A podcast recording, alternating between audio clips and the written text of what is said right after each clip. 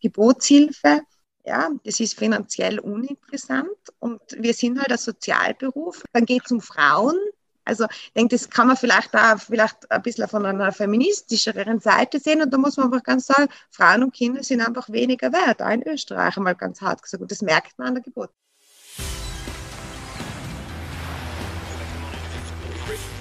Gut zu wissen, der Erklärpodcast der Tiroler Tageszeitung. Hallo und herzlich willkommen zu einer neuen Ausgabe unseres Gut zu wissen Podcasts. Mein Name ist Renate Bergdalt und ich unterhalte mich heute mit Katrin Schwarzenberger von der Hebammenpraxis Innsbruck über einen Hebammenmangel in Tirol, warum ihre Arbeit auch eine feministische ist und ob Corona tatsächlich den prognostizierten Babyboom gebracht hat. Katrin arbeitet seit 20 Jahren in diesem Beruf vor einigen Jahren hat sie sich mit der Hebammenpraxis Innsbruck selbstständig gemacht. Die Hebammenpraxis Innsbruck wurde 2013 als erste und bisher einzige Hebammenpraxis mit außerklinischer Geburtshilfe in Tirol gegründet. Bevor wir aber tiefer in die Thematik eintauchen, gibt es noch unsere fünf knackigen Fakten zum Thema. Im Jahr 2020 kamen in Österreich rund 83.500 Kinder lebend zur Welt. Pro Tag erblickten durchschnittlich 226 Kinder das Licht der Welt, also 9,40 pro Stunde. In Tirol wurden im Vorjahr 7.500 Kinder geboren. Dem standen 6.724 Todesfälle gegenüber. Mit einem Plus von 776 Geburten gehört Tirol 2020 neben Wien, Vorarlberg und Salzburg zu den Bundesländern mit einer positiven Geburtenrate im Verhältnis zu den Sterbefällen. Die Zahl der Hebammen in Österreich liegt bei rund 2400. Österreichweit kommt im Durchschnitt auf 331 Geborene ein Hebammenkastenvertrag.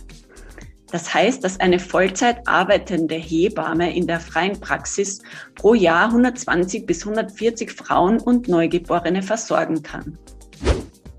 In Österreich gibt es wie in Deutschland einen eklatanten Hebammenmangel. Laut dem österreichischen Hebammengremium gibt es in den Kreiszimmern der Krankenhäuser keine 1 zu 1 Betreuung, wie sie sämtliche wissenschaftliche Studien empfehlen. Und nach der Entlassung aus dem Krankenhaus, die heutzutage immer früher nach der Geburt erfolgt, haben wir nicht nur genug Hebammen für die Wochenendbetreuung, zumindest für Frauen, die sich keine Wahlhebamme leisten können.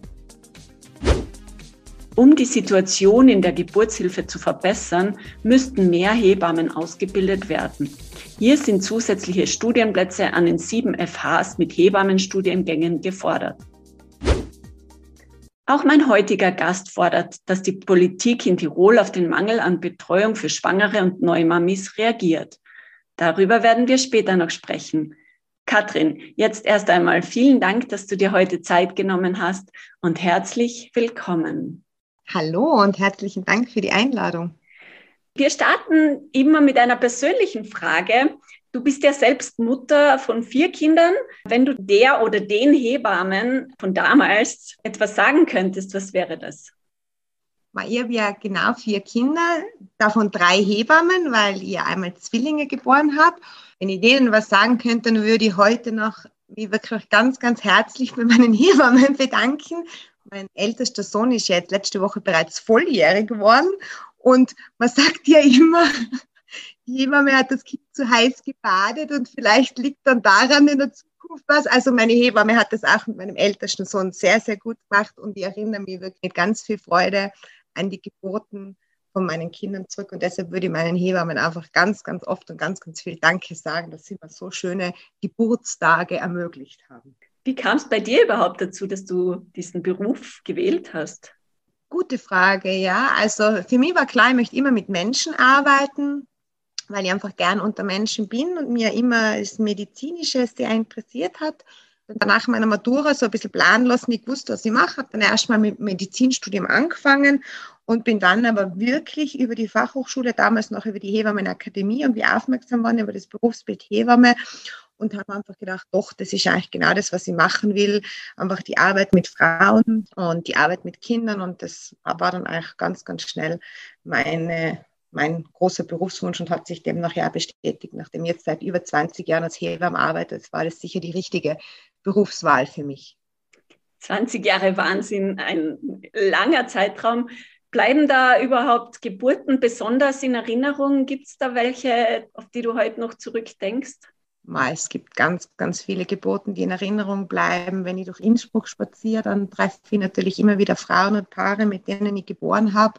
Seit acht Jahren bin ich in der Hebammenpraxis, mache außerklinische Geburten, habe demnach viel, viel weniger Geburten, aber viel intensivere Betreuungen.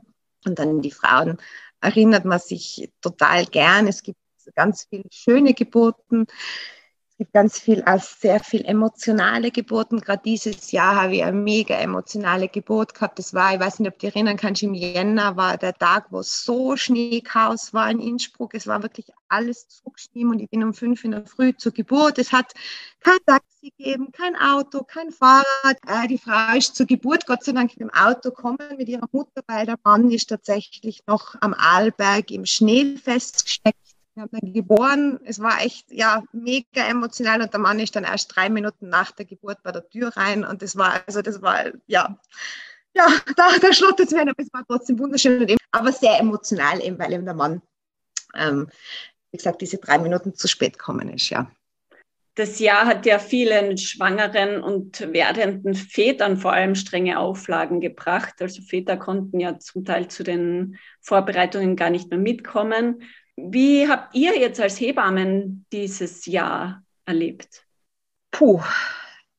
Ich glaube einfach, ich kann da jetzt für alle Hebammen sprechen, die Hebammen im Krankenhaus, die freiberuflichen Hebammen. Ich sage das jetzt einfach mal, das Jahr war furchtbar. Es war furchtbar anstrengend. Ja, also wir sind wirklich vor total vielen neuen Herausforderungen gestanden. Allein schon mal am Anfang die Sorge, Corona, dann natürlich die ganzen Zugangsbeschränkungen, die geänderten Arbeitsverhältnisse, grundsätzlich viel Angst, viel Sorge bei den Müttern, diese zum Teil eben die Männer durften nicht zur Vorsorge, auch bei uns, also ganz viel Angst, ganz viel Unsicherheit in einem, in einem Lebensabschnitt, wo man auch ganz viel Sicherheit und ganz viel Unterstützung braucht wir haben nicht gewusst, wie können wir arbeiten, wie können wir betreuen. Wir haben zwar ganz viel Austausch untereinander gehabt, auch mit den Kolleginnen in den Krankenhäusern und ich glaube, es ist uns allen einfach gleich gegangen, so dieses totale Hilflossein vor einer neuen Situation mit eben zusätzlich dieser irren Belastung für die Schwangeren und für die jungen Mütter, für die Familien und einfach dieses auch nicht da sein können zum Teil für die Frauen und das merkt man einfach jetzt nur, die Familien, die unter dieser sozialen Isolation leiden. Und ich kann es einfach nur sagen, es war furchtbar, furchtbar anstrengend, ja. Seit Jahren gibt es einen Wandel. Die Frauen tendieren mehr zu Kaiserschnitten, liest man immer wieder. Dafür nehmen Hausgeburten ab. Wie, wie erklärst du dir diesen Wandel? Ja, wir haben eine hohe Kaiserschnittrate, aber ähm, ich glaube nicht, dass es jetzt da noch eine große Weitersteigerung gibt. Die Zahl von den Hausgeburten, von den außerklinischen Geburten ist eigentlich konstant die letzten Jahre, zwar konstant niedrig, aber konstant da. Wir beobachten schon einfach eine Entwicklung in der Geburtshilfe, aber eher mehr zu einer frauenzentrierten Geburtshilfe. Wir haben immer mehr sehr informierte Frauen, sehr informierte Schwangere es gibt einfach auch die große evidenzbasierte Medizin und auch ganz viel Forschung in der Geburtshilfe rund um Schwangerschaft, Geburt und Wochenbett. Es ist dieses Jahr äh, die erste große S3-Leitlinie im deutschsprachigen Raum publiziert worden, die natürlich auch den Frauen zugänglich ist. Also ich habe momentan das Gefühl, es tut sich in der Geburtshilfe ganz, ganz viel Positives. Mhm. Was heißt S3-Richtlinie? Es ist eine S3-Leitlinie publiziert worden. Also eine S3-Leitlinie heißt, es ist vom höchsten Evidenzlevel. Da haben alle großen Fachgesellschaften in Deutschland, Österreich und der Schweiz mitgearbeitet. Und das ist die S3-Leitlinie vaginale Geburt am Termin. Da geht es wirklich um eine evidenzbasierte Betreuung während der Geburt und ist wirklich so wissenschaftlich erstmalig in dieser hohen, hohen Evidenzklasse im deutschsprachigen Raum publiziert worden. Also wirklich ähm, mega ein großer Fortschritt. Ja, auf jeden Fall ein großer Fortschritt, was eben die Arbeit von allen in der Geburtshilfe tätigen Personen beeinflusst, von den Hebammen, aber auch von den Ärzten, von den Gynäkologinnen, von den Kinderärztinnen, Anästhesie. Also das ist sehr allumfassend, ja. Und eben sehr wissenschaftlich. Man hört ja immer wieder, dass Hebammen sich von der Politik nicht ernst genommen fühlen. Wie siehst du das? Ja, ich glaube, das ist, also gerade wenn man nach Deutschland schaut, ich denke mal, Deutschland ist nochmal ein bisschen extremer wie in Österreich. Man sieht natürlich dieses, diese Gesundheitspolitik, die wahrscheinlich also in Deutschland eklatant wirklich am, am, Bedürfnis der Frauen vorbeigeht, an den Kreissaalschließungen, an dem Hebammenmangel. Und natürlich spüren wir einiges davon auch in Österreich. Wir spüren ganz massiv den Hebammenmangel in Österreich. Jetzt gerade so im Großraum Innsbruck. Ich bin heute schon mit drei Kolleginnen am Telefon gewesen. Wir kriegen keine Hebammen mehr für die Wochenbettbetreuung. Wir haben insgesamt steigende Geburtenzahlen wieder. Wir haben wirklich mehr Nachfrage nach Hebammenbetreuung im Wochenbett, sprich die Frauen bleiben ja tendenziell immer kürzer im Krankenhaus. Wenn man sich vorstellt, ich habe gesagt, ich bin ja seit 20 Jahren Hebamme, damals sind die Frauen nur fünf bis sieben Tage im Krankenhaus gelegen, heute liegen sie nach einer normalen Geburt drei Tage zwei Tage vielleicht nur, nach dem Kaiserschnitt vier, maximal fünf Tage. Das heißt, wir brauchen Hebammen in der Betreuung im Wochenbett. Wir haben eben steigende Geburtenzahlen und haben aber ähm, wenig Hebammen, die einfach nicht, weil, weil sie einfach, einfach zu wenig haben, weil einfach und das und da glaube ich fühlen wir uns schon von der Politik oft nicht ernst genommen, weil wir einfach sagen, uns steht da Pensionierungswelle bevor und ich meine, das muss uns doch allen klar sein und da geht es aber einfach darum, Geburtshilfe ja, das ist finanziell uninteressant und wir sind halt ein Sozialberuf. Dann geht es um Frauen. Also ich denke, das kann man vielleicht auch vielleicht ein bisschen von einer feministischeren Seite sehen und da muss man einfach ganz sagen, Frauen und Kinder sind einfach weniger wert, auch in Österreich einmal ganz hart gesagt und das merkt man an der Geburt. Traurige Entwicklung, wenn man so oder sieht. Ja. Kinderkriegen an sich ist ja aber auch unter Frauen ein sehr ideologisches Schlachtfeld, würde ich mal sagen. Das heißt, sobald man schwanger ist, muss man sich für jede Entscheidung rechtfertigen. Fängt an über, wie, wie wird mein Kind geboren, stille ich, stille ich nicht, trage ich, trage ich nicht, wickle ich mit Windeln oder mit Stoffwindeln. Also für wirklich alles muss man sich rechtfertigen. Und gerade für Neumam ist, das schon ein erheblicher Druck, der da aufgebaut wird. Wie nehmt Sie denen die Angst im Vorfeld oder wie ratet ihr ihnen auch mit diesen Entscheidungen umzugehen? Ja, also ich kann es immer nur sehr sarkastisch ausdrücken und jungen Müttern, jungen Müttern einfach sagen, egal was du machst, du machst eh immer falsch. Genau das, was du ansprichst. Ähm, es fängt in der Schwangerschaft an, geht über die Geburt. Also grundsätzlich dadurch, dass es nicht richtig und falsch gibt. Es gibt immer verschiedene Möglichkeiten. Da gibt es nur in der eigenen Wahrnehmung für die eigene Frau, für die einzelne Frau, für die Familie richtig und falsch. Du hast angesprochen, stillen, ja, stillen, wo und wie gebären. Wickel ich mein Kind, benutze ich den Kinderwagen oder das Tragetuch. Es gibt nicht richtig und falsch. Und ganz eben, man kann sagen, egal, wie du es machst, es wird immer irgendjemanden geben, der das falsch findet. Und ich denke mal, es ist ganz wichtig und das ist auch unsere Aufgabe als Hebamme, die Frauen in dem zu bestärken, was sie tut, sie auf dem Weg zu begleiten weil eben sie als junge Mutter ja eh so unsicher ist, ja. Und ich denke mir immer dann, wenn es der Mama gut geht, geht es auch den Kindern gut. Und das kann man ja dann weiterspielen. Es gibt Mütter, die gehen relativ schnell nach der Geburt wieder arbeiten. Es gibt Mütter, die bleiben einfach gern lang zu Hause. Es gibt nicht richtig und falsch. Es gibt nur eine Mama, der es gut geht in der Entscheidung, die einfach begleitet ist in der Entscheidung durch den Partner, durch die Familie durchs nächste Umfeld und wenn es der Mama gut geht, dann geht es auch dem Kind gut. Punkt. Und das ist, glaube ich, uns Einzige, was wir äh, da tun können und wie wir die Frauen einfach gut dann eben in ihrer Entscheidung begleiten. Aber es gut gehen, perfektes Stichwort. Merkt ihr in den letzten Jahren eine Häufung von postnatalen Depressionen? Ja, Postpartaldepressionen ähm, ist tatsächlich eine häufige Komplikation, eine häufige Erkrankung im Wochenbett. Ja, wir sprechen da wirklich von, von einer psychischen Erkrankung.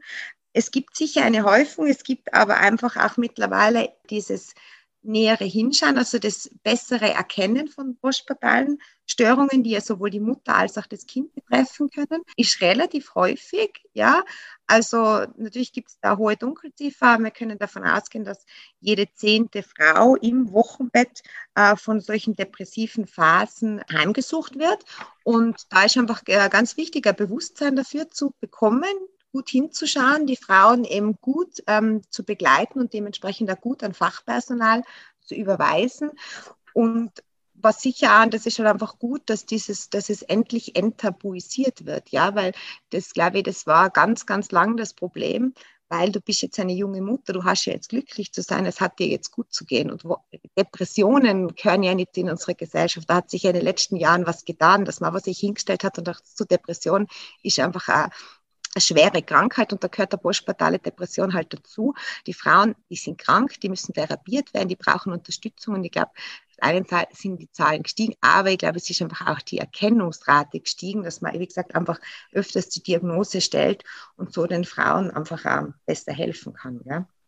Zurück zu deinem Beruf. Es gibt ja Geburten, die nicht immer ablaufen, wie man sie plant.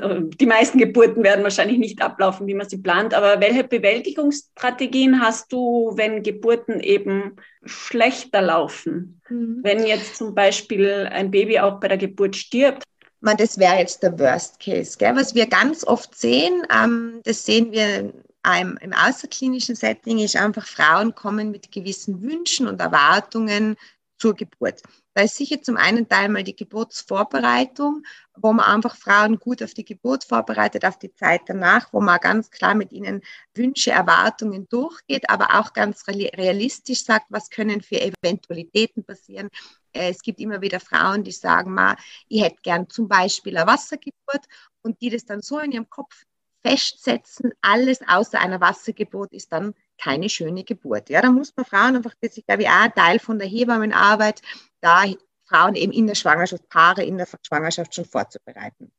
Und dann, ganz wichtig, nach der Geburt, wie ein Geburtserlebnis erlebt wird, ist ja ganz, ganz individuell. Ja, das sehen wir ja Hebammen auch. Ich sehe manchmal Geburten, wo ich mir denke, um Gottes Willen, die arme Frau und die Frau ist super happy.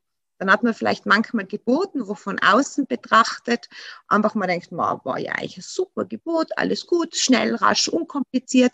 Und die Frau Wochen später danach einfach sagt, für sie war das einfach ein furchtbares Erlebnis, weil es zum Beispiel zu schnell war, weil sie es so überfordert hat, sie wurde von den Wehen überrumpelt. Also es ist ganz individuell. Und ich glaube, ganz, ganz wichtig ist es, Frauen einfach danach den Raum und die Zeit zu geben, über ihr Geburtserlebnis zu reden, dass man das einfach wie fix einrichtet, dass man ihnen eben die Zeit gibt und dass man das Ganze auch sehr wertfrei und sehr subjektiv bei Frau einfach mit ihr verarbeitet. Ja, das heißt einfach, mein Gut ist ja nicht dein Gut. Wichtig ist, dass wir zuhören, dass die Frauen weil ja auch die Partner, die bei der Geburt mit waren, manchmal erzählen dir, wenn, wenn dir Paare von den Geburten erzählen, unabhängig voneinander, denkst du, das sind zwei verschiedene Geburtserzählungen, weil es der Mann ganz anders erlebt hat als die Frau.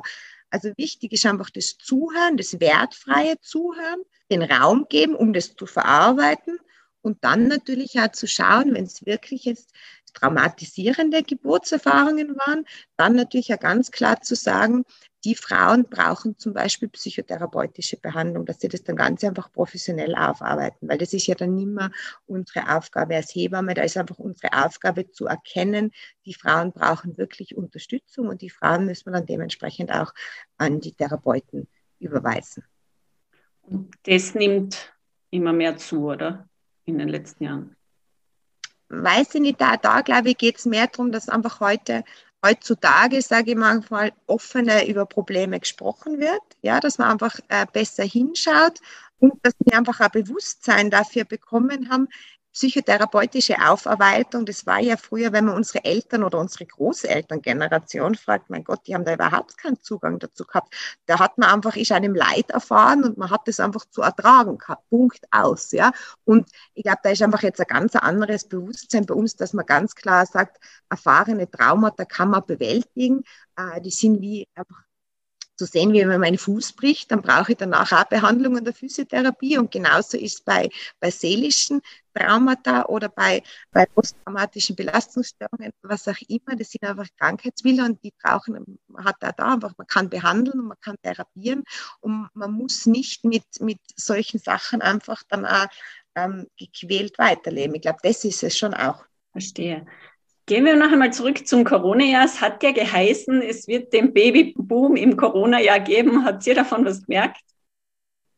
wir in der Hebammenpraxis haben tatsächlich was gemerkt, aber natürlich nicht repräsentativ für das ganze Land. Wir haben seit Corona natürlich tatsächlich viel mehr Aufkommen in der Praxis, Betreuungsaufkommen, sowohl an ambulanten Geburten, sprich die Frauen gehen ambulant ins Krankenhaus zur Geburt und schauen, dass sie so früh wie möglich entlassen werden. Das heißt, die Frauen gehen sechs bis acht Stunden nach der Geburt nach Hause und werden dann dort von der Hebamme weiter betreut. Und natürlich haben wir auch einen Anstieg an außerklinischen Geburten gehabt. Jetzt nicht für die Frauen, die gesagt haben, sie wollen auf keinen Fall ins Krankenhaus wegen Corona. Solche Anfragen haben wir gehabt, aber die Anfragen haben wir tatsächlich abgelehnt, weil nur Corona nicht der einzige Grund für eine außerklinische Geburt sein kann. Aber wir haben natürlich viele Frauen gehabt, die so ein bisschen in der Entscheidungsfindung waren, soll man ins Krankenhaus gehen oder sich schon mal mit einer Praxisgeburt oder mit einer Hausgeburt sich das überlegt haben. Und für die war das dann quasi der ausschlaggebende, der letzte Punkt, um zu sagen, okay, na, also jetzt mit Corona, das war jetzt der letzte Punkt von unserer Zehn-Punkte-Liste und jetzt gehen wir wirklich äh, außerklinisch gebären. Und das haben wir natürlich gemerkt, dass wir einfach dann einfach mehr Geburten gehabt haben. Wir haben jedes Jahr einen Geburtenanstieg gehabt, letztes Jahr extrem und dieses Jahr werden es auch nochmal mehr Geburten sein wie letztes Jahr. Also ja, wir haben einen Baby-Corona-Boom erlebt in der Praxis. Man merkt es als Schwangere ja auch, wenn man nicht rechtzeitig mit der Hebammensuche ist, kann es einem schnell passieren, dass man keine mehr findet, oder in Tirol? Ja, in gerade Großraum Stadtgebiet Innsbruck ist wirklich jetzt Feuer am Dach. Wir sind absolut am Ende von unserer Betreuungskapazität. Wir sind untereinander die, die Hebammen gut vernetzt, die im Wochenbett tätig sind. Es gibt quasi einzelne Plätze für dieses Jahr noch. Jetzt haben wir aber April. Das heißt, eigentlich äh, Schwangerschaftstest und äh, Hebamme suchen, aber es gibt ich habe jetzt gerade heute mit zwei Kolleginnen die sind einfach bis, bis und mit Dezember ausgebucht. Und da muss man ganz klar sagen, da einfach auch der Appell. Wir brauchen einfach mehr Hebammen in der Freiberuflichkeit und das Problem muss man anschauen und das kriegen wir Hebammen auch nicht mehr allein hin. Also da muss man vielleicht einfach einmal sich an den Tisch setzen mit den Zuständigen. Da müssen wir einfach Lösungsstrategien entwickeln, weil das Problem wird sich mit Ende der Corona-Pandemie auch nicht von alleine beheben. Gell? Vor allem, wenn die Geburten immer wieder steigen, was ja ein genau. erfreuliches Zeichen ist. Zum Abschluss würde ich dir gerne noch eine Frage stellen. Was würdest du generell jetzt Schwangeren sagen, bevor sie sich eine Hebamme suchen? Das Wichtigste ist vielleicht wirklich, sucht euch Leute, denen ihr vertraut, Fachpersonen, die euch in der Schwangerschaft gut begleiten. Hebammen, Gynäkologinnen und lasst euch nicht, vielleicht ist das das große durch Social Media, Instagram, Google und irgendwas verunsichern, weil da merkt man schon, das macht wenig Nutzen und viel Schaden. Don't Google with the Kugel. So also wirklich für solche Fragen wirklich Hebamme, Gynäkologin fragen und nicht sich da beeinflussen lassen. Und der persönliche Kontakt ist immer noch wichtiger als wie eine lustige Schwangerschafts-App. Das würde, glaube ich, Schwangeren sagen. Sehr gut. Liebe Katrin, danke, dass du dir Zeit genommen hast für uns. Ich glaube, ich kann für alle Mamas sprechen und ich sage vielen Dank an alle Hebammen da draußen für eure wertvolle und tolle Arbeit. Danke. Das war Gut zu wissen, der Erklärpodcast der Tiroler Tageszeitung.